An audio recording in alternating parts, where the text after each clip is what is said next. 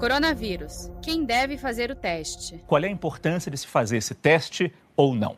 É óbvio que é muito importante a gente testar porque a gente vai conhecer melhor da doença e saber, inclusive, daquelas pessoas que não têm sintomas muito exagerados, o quanto que elas transmitem. E isso só é possível se a gente testar.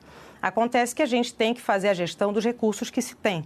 E não havendo, então, kits suficientes para uma testagem em massa, eles realmente estão sendo utilizados para pacientes que se internam e pacientes em hospitais. Mas mesmo que a gente não teste a população, porque é importante dizer para você que está nos escutando, esse teste não muda a maneira que você deve ser tratado.